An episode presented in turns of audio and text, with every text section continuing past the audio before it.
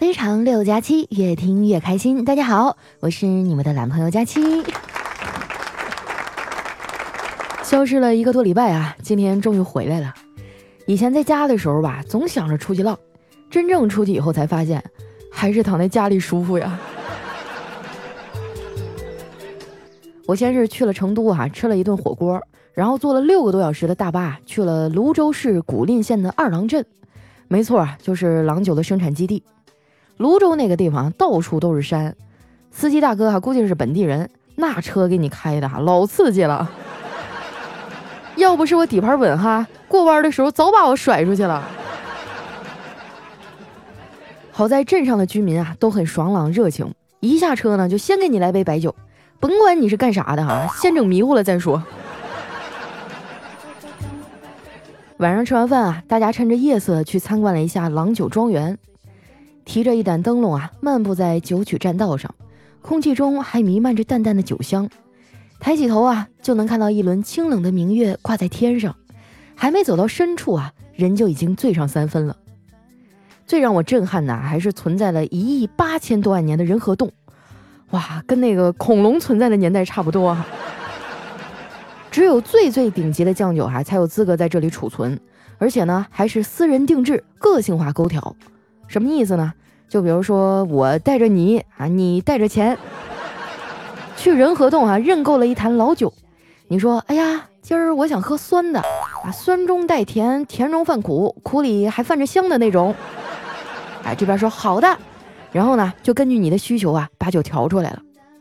哪天啊，你要是有个什么重要的客户领过来参观一圈啊，脚踏云霞，举手摘星。提着二斤老酒，在青云台上举杯邀明月，哎呀，那可真是神仙享受啊！当时参观完哈，我都心动了，就悄咪咪的问了一下，多钱一斤呢？对面说两万。啥？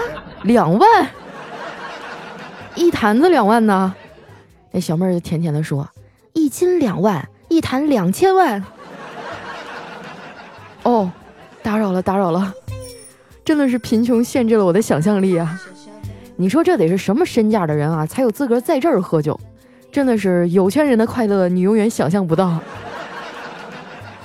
我这辈子啊，基本上是没啥希望了，就盼着你们呀，哪天能发大财，然后带我去体验一下。为了酿一瓶好酒啊，郎酒打造了这样一个世界级的庄园。如果说你也是白酒爱好者啊，有机会一定要去参观一下。去看看郎酒的整个酿制工艺，感受一下造物者的神奇。总的来说呢，这几天的旅程啊，真的很充实。唯一遗憾的一点啊，就是，嗯，没有加到小汪总的微信。百亿郎酒帝国的少帅啊，问题是他真的很帅。以往哈，我对企业家的印象呢，都是头发不太多，脑门锃亮，眼神中啊透着精明和霸气的那种人，但他不是。那天啊，我在人群中远远的看了一眼，他就像一个温暖帅气的学长，对，就是气质很内敛，但是呢又很自信从容。听说呀，还是清华大学的学霸呢。哎呦，哪个小仙女有机会嫁给他呀？我觉得他要是开个微博啊，再高调一点，没准比王思聪都火。这个世界上最可怕的就是比你优秀的人还比你努力，更可恶的就是啊，长得还比你年轻，比你帅。我曾经的梦想啊，就是跟这样的人谈一场轰轰烈烈的恋爱。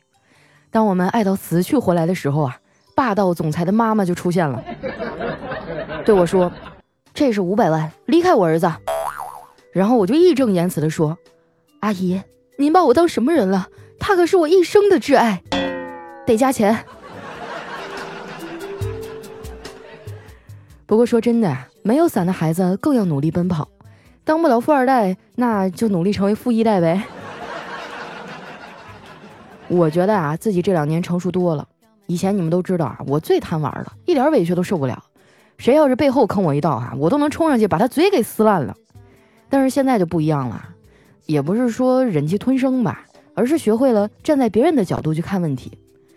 有什么不满的时候呢，就想一想，如果我是他，我会怎么处理这事儿？是不是做的还不如他呢？真的，每个人都有自己的苦衷，要保护好自己，然后适当的学会宽容。不过丸子呢，就完全不认同我这说法，都工作好几年了，还一天风风火火的。我说丸子呀，你还年轻，吃亏是福。他翻了个大白眼儿，切，吃亏是福？那你吃吧，反正我不吃。谁要是再跟我说吃亏是福，那我就祝他福如东海，寿比南山。有时候啊，我真的很羡慕他，他是怎么做到啊这么缺心眼儿还能被领导喜欢呢？也许就是那份冲动和傻气吧，多像我们年轻时候的自己啊！我曾经设想过自己的三十岁是站在舞台中央，是钱包鼓鼓囊囊。有老公有孩子，有个三室两厅的大房子，而实际上现在的我啊，只有一只猫，一只狗，还有一个分期付款的苹果手机。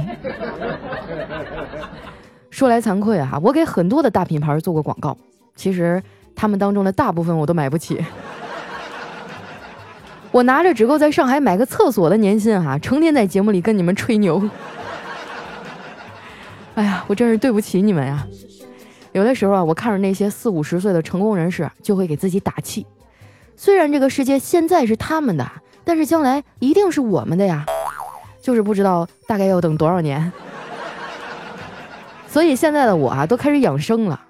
自从我得了胃病以后啊，我在饮食上就注意多了。以前就喜欢吃肉，现在啊，也学会了荤素搭配。比如说我出去点炸鸡的时候啊，都会再搭配一份薯条。从泸州回来以后呢，我还去了一趟北京，还，参加了一个新媒体峰会的颁奖仪式。反正我们领导说含金量挺高的，一看上台领奖的那些啊，都是特别出名的大 V 和网红。当然啊，我也上去领了一个，就感觉自己一下把这个含金量给拉低了。为了领奖哈，我还花了三千块钱啊买了一条裙子，结果当天呢，那个高跟鞋磨脚，简直就是一瘸一拐走上台的呀。我现在想起来都想哭。我总是想把自己最好的一面展现给你们啊，然后就用力过猛了，反而傻乎乎的。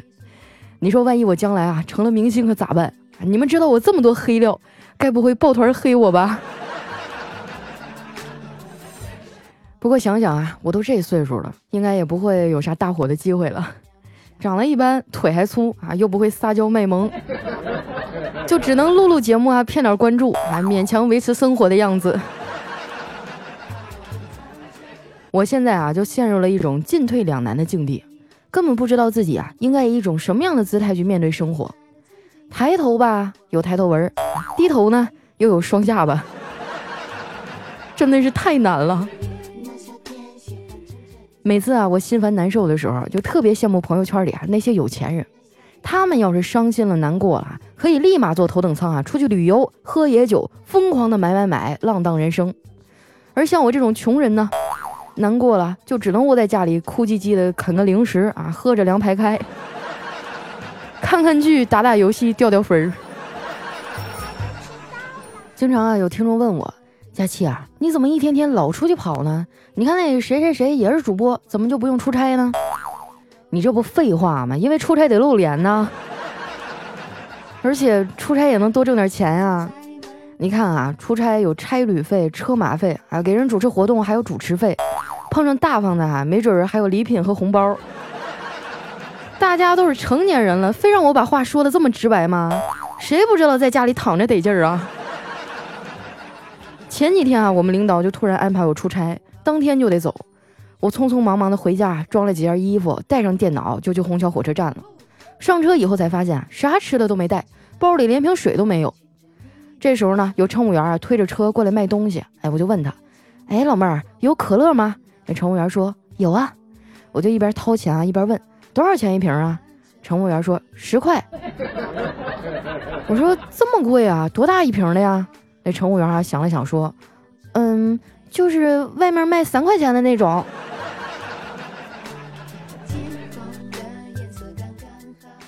领导啊，怕我一个人忙活不开，还特意安排了小黑跟我一起去。这家伙，从上车开始，这货的嘴就没闲着，叭叭叭的吹了一路。坐我们对面的也是个年轻的小伙，东北的。那小黑跟他聊得特别好。后来呢，俩人还一起喝了点酒。喝完酒哈，小黑这嘴就更刹不住车了。他拍着那年轻人的肩膀啊，跟他说：“小老弟啊，不是哥跟你吹，我的情感经历老丰富了，我交过的女朋友哈，得是你的十倍，你信不信？”那小伙子笑了一下，说：“嗨，我当你多厉害呢？十乘以零还是等于零啊？整了半天你也没谈过恋爱呀？”哎小黑摆了摆手说：“你别扯犊子啊，反正我前女友就是多。”哎，小伙子说：“那我觉得是因为你不挑吧？我对感情可认真了，从不轻易开始。”小黑啊就红着脸说：“啥啥啥玩意儿？我不挑，我可是个理科生，干啥都严谨的很。一见钟情的事儿啊，咱从来都不干，我都需要看第二眼，然后再验算一遍才行。”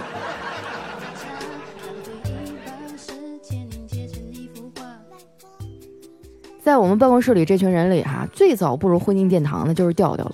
那结完婚以后啊，他就变成了一个彻头彻尾的妻管严，每天呢都在想尽办法的藏私房钱呀，什么鞋盒里啊、椅子腿里、犄角旮旯，他们家哈只要有缝的地方，都可能有他的私房钱。而调嫂呢，又是出了名的败家，一天到晚就是买买买。每次嫂子花完钱啊，总能找到调调藏的私房钱。在调调家呢，收拾屋子啊，就好像成了寻宝游戏。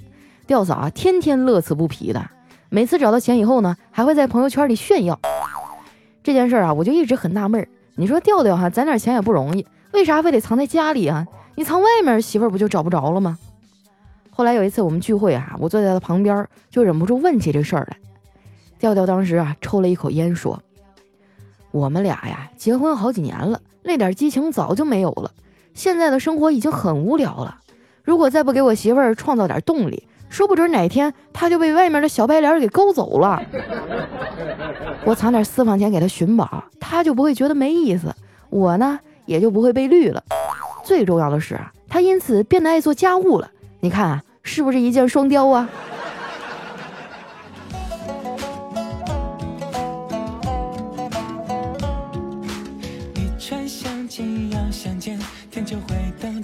一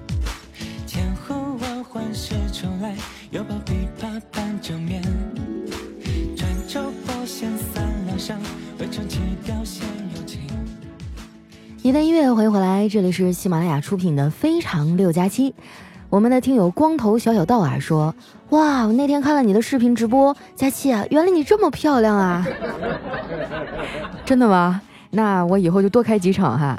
你们要是想看到节目以外真实会动的我，可以关注我的新浪微博和公众微信啊，搜索主播佳期，是佳期如梦的佳期，不定时的发放福利和照片哈，希望大家都能妥善的保存在手机里。”然后给我介绍对象。下面呢叫幺三六九幺八七 H R N E 啊，他说佳期啊，昨天看了你的微博，觉得你长得太南方了，不符合我对东北大妞的想象，粗狂美艳。不过呢，我依旧爱你。为了表达我对你的爱啊，我的农药名字都是你呢，是吗？然后你就发现自己死的特别快。哎，我就超怕在游戏里哈碰到我们的听友，然后就被一群人追着砍那种。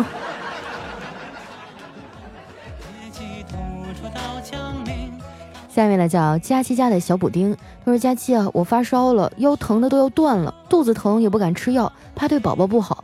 当妈真的不容易啊，下午疼的啊都恨不得把下半身砍了，还好做 B 超啊，宝宝没有事儿，万幸了。”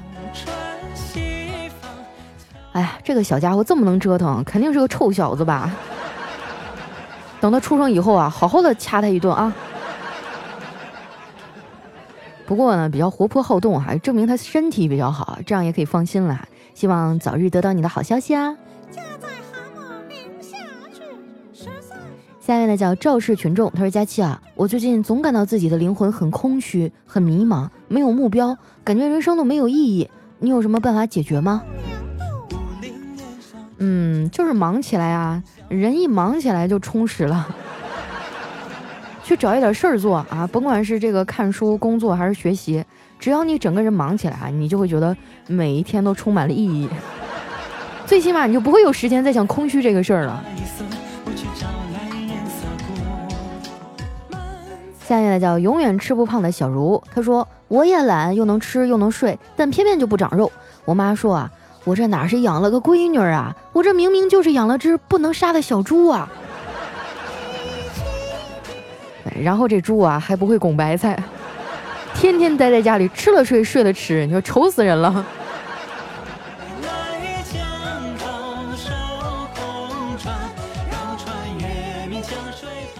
下面呢叫三 W 零瞬间凌乱了啊！他说：“佳琪啊，生活有的时候让我无法喘气，我总是觉得人贵有自知之明，我的悲哀啊，就仿佛是对自己明白的太多。我是九三年的，年龄也在奔三了，明白自己是怎么样的人，也懂得了很多东西都是我不配拥有，又不配去奢求想象的。很多时候啊，肚子里一窝难受的感觉总是无处说。生活对于我来说，有时候只是一种机械式的循环。”既没有办法逃离现在的圈儿，也不想行尸走肉一般。每天机械式的循环，你说的不就是我吗？早上睁开眼睛啊，就穿衣服、洗脸、刷牙、吃饭、上班，然后写稿子、录节目，回家就写微信、看留言啊，然后第二天早上起来周而复始。但是生活当中总会给我们一些小惊喜哈，你要有一双善于发现美的眼睛。嗯，怎么说呢？这个空虚啊，还有什么其他的一些想法，每个人都会有负面的情绪。但是我觉得你可能有一点过分解读生活了。什么叫人贵有自知之明啊？啊，什么什么这这那那不配呀？你配得上所有的东西，但是这一切都要靠你努力去争取。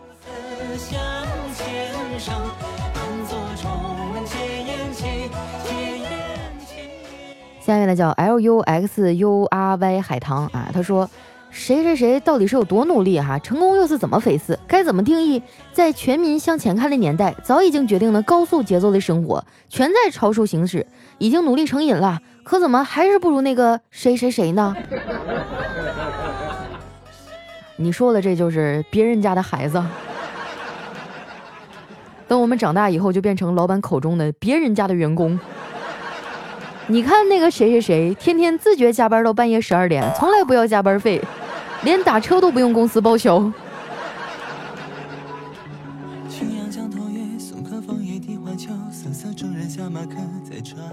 下面呢叫自娱自乐啊，他说哇，头一次这么靠前，祝佳期新年快乐啊！今年回家订婚了，希望你能祝福我。听你快四年了，能跟我说一声张丫丫我爱你吗？希望我能跟你白头到老。哎呀，这都过去多长时间了，你还祝我新年快乐呢？你这是多么的不走心呢？下面的叫 D E L Y N N 星月，他说啤酒配枸杞，睡前听佳期。本来呢，我在喜马拉雅上是专门听鬼故事的，但生活当中啊，糟心的事多了，现在啊，就养成了听着你的声音入睡，有治愈的效果哟。你说我一做段子节目的哈，活生生的把大家给哄睡了，这到底是幸运还是悲哀呢？下一位哈叫果粒达，他说：“你有气我扛，你有难我当，你有罪我顶，你要钱我挣，你要命我给，你要色我躺。”哎呀，这可真的是讲义气哈！看一下我们的下一位叫上山砍柴人，他说吃完饭啊去散步，俗话说。饭后百步走，常活九十九。而事实上啊，却是走着走着呀，肠胃消化更快了。然后买夜宵，不吃吧，又饿得睡不着；吃了夜宵呢，又都说不好。关键是吃完还不能马上睡，然后呢，又得消化俩小时，就到后半夜了。说到这里哈，就觉得自己更饿了，还是不动最保险呢。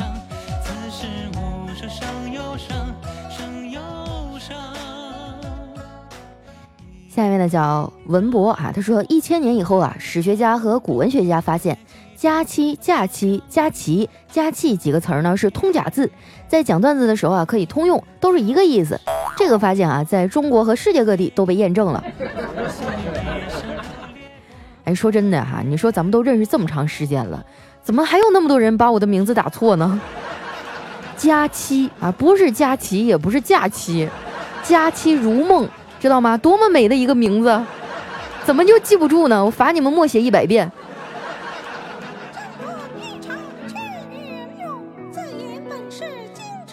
下面呢叫 love 加七的 e v o l，他说我媳妇儿啊时常说，假如哪一天她买彩票中了大奖，绝对一分钱也不给我，立马离婚啊，搬到国外去。她一定不知道，整整五年来啊，我都一直买着和她一样的彩票号码。哼，我看得到时还笑不笑得出来？哎呀，你俩赶紧洗洗睡吧啊！你俩中奖这个概率哈，就跟我明天要嫁给王思聪一样不靠谱。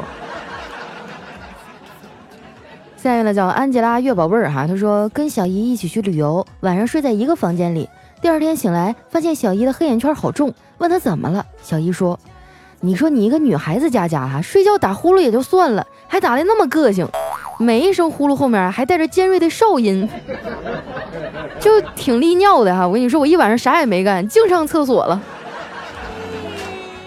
哇，是不是就那种？”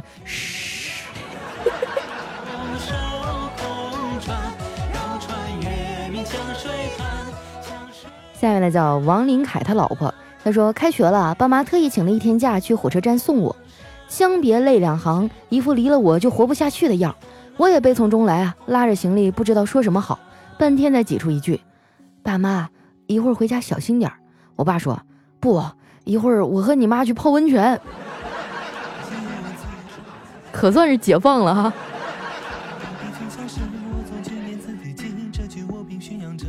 下面呢叫老娘不爱了。他说今天去献血啊，前面那小哥哥啊献了二百毫升，结果抽到一半啊，就看他狰狞的脸，跟大夫说：“啊，快快快快，我不行了，快点给我打回去！”哎，我想起我上初中的时候，我们班有一男生长得又高又帅，还喜欢打篮球。啊，谁知道呢？他晕血。有一次我们学校组织献血啊，我就眼瞅那男生胳膊上夹着一个棉签哈，然后直勾勾的就扑通一声倒地上了。哎呀，你说他将来要是有女朋友可咋整啊？每个月那几天怎么办？分居吧。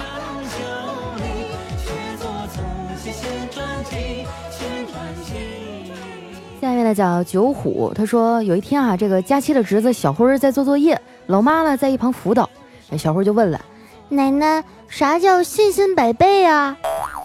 就是你姑姑相亲之前那样。嗯，那。什么叫丧家之犬呢？啊，就是你姑姑相亲回来的德行。那那什么叫没心没肺呢？哼，就是你姑姑啊，竟然相亲的时候吃撑了。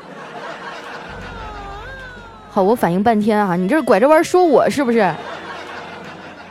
过分了啊！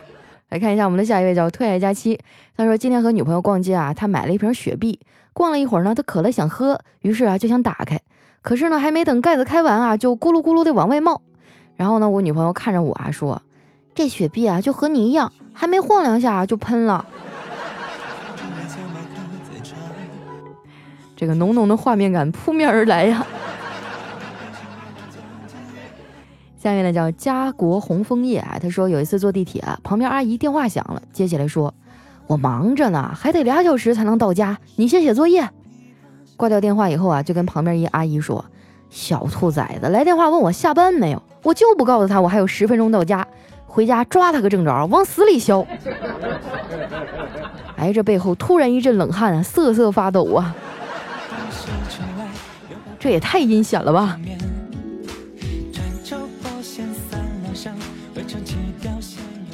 来看一下我们的最后一位啊，叫情商未满。他说我室友啊新买了一部手机，回到宿舍呢光着脚在上面踩踩踩。我就问了你抽什么风啊？他说两只手都露指纹了，再露露脚趾的，万一哪天手不方便，可以用脚开锁呀。这可真是懒出新境界了。时间关系啊，那今天留言就先分享到这儿了。喜欢我的朋友，记得关注我的新浪微博和公众微信哈，搜索主播佳期，是佳期如梦的佳期。这个月呢还有八天就结束了哈，我大概还差六期节目。哇，这么一想，觉得好绝望啊！希望大家能监督我、鼓励我哈，在最后的日子把我的任务都完成。好了，那今天节目就先到这儿啦，我们明天再见，拜拜。